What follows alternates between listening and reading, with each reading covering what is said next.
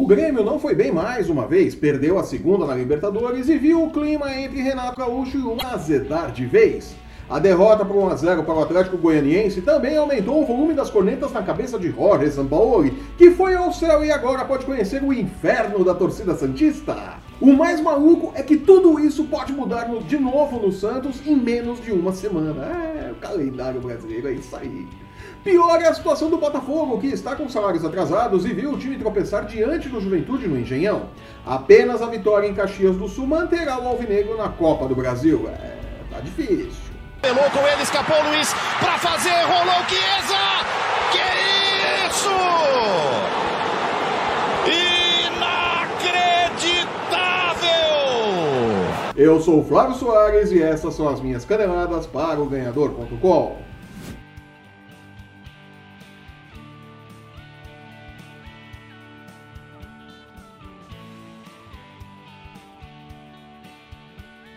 Campeão em 2017, semifinalista em 2018 e time desconcentrado em 2019. Isso resume bem a campanha do Grêmio nas últimas três edições da Copa Libertadores.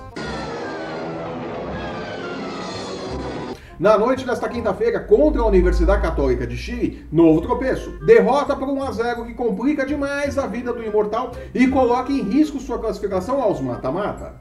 Ao que tudo indica, parte do problema do Grêmio passa pelos pés de Luan, jogadoraço. Desde o início do ano, quando quase foi envolvido em uma troca com o Thiago Neves do Cruzeiro, o meia de 26 anos, que chegou a ser apontado como futuro astro da seleção brasileira, não tem o mesmo rendimento. O desapego da diretoria do Grêmio com o futebol de Luan parece cobrar um preço em campo.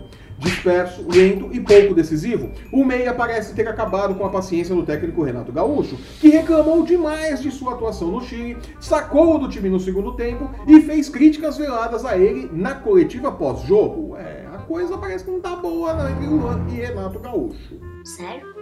E olha que o Renato Gaúcho adora proteger o elenco, viu? Ele tem um controle de vestiário maravilhoso, viu? A coisa ficou feia mesmo. Com apenas um ponto somado em nove possíveis, o Grêmio deve sofrer mudanças em sua escalação e o Luan pode ir de astro a problema, com a mesma velocidade com que recusou propostas para sair do Grêmio.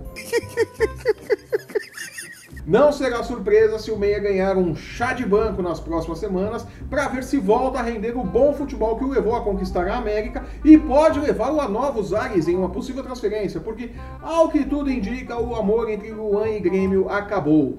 Muito provavelmente porque o tricolor mandou seu afeto para Minas, mas não foi correspondido. É... Tiago Neves Feelings jogadoraço. O mistão do Santos também não correspondeu em campo. Desentrosado e com um jogador a menos, Gustavo Henrique foi expulso no começo do segundo tempo. Acabou derrotado pelo Atlético Goianiense por 1 a 0. O gol saiu no finalzinho do jogo. Boa passagem lá para o lado esquerdo da tentativa do cruzamento do Jonathan. Bola na área, toque de cabeça!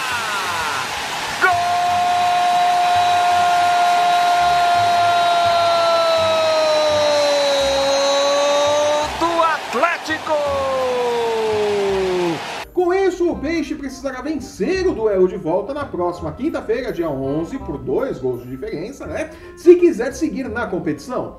Antes, porém, fará o segundo jogo das semifinais do Paulistão contra o Corinthians na segunda-feira, dia 8, precisando também vencer por dois gols de diferença, né? A vitória por 1 a 0 leva a decisão para os pênaltis. É isso mesmo, é bem claro, né? Recebido com todo o carinho pela torcida Santista, São Paulo não é mais uma unanimidade na baixada. Muito do descrédito do professor passa pela sequência ruim da equipe que venceu apenas um dos últimos sete jogos que disputou. Sofreu oito gols e marcou apenas três nesse período. É coisa feia, hein? Sério? Ontem, quinta-feira, a cerejinha do bolo foi a saída de Rodrigo, um dos melhores em campo para a entrada do zagueiro Luiz Felipe, após a expulsão de Gustavo Henrique. A torcida não perdoou e cornetou muito nas redes sensuais a escolha do técnico, que manteve o inoperante Cueva e o apenas esforçado Soteudo em campo. Gente! Vai lembrar aí que todo mundo sabia o que era o Cueva quando contrataram? Era só ver os jogos do São Paulo. Você assistiu o jogo? A derrota veio e as críticas também apesar de nada estar perdido e o Peixe ainda ter muita lenha para queimar. É meio precipitado, mas a torcida do Santos meio que tem esse padrão, né? Com essa música já começa a cornetar assim no último volume, é uma loucura. Gente! Dorival Júnior que o diga. A boa notícia é que São Paulo pode dar a volta por cima na próxima semana, no jogo de volta, onde traz para si o favoritismo. Antes disso, porém, pode chegar à final do Campeonato Paulista se derrubar o Corinthians na próxima segunda-feira, dia 8, né?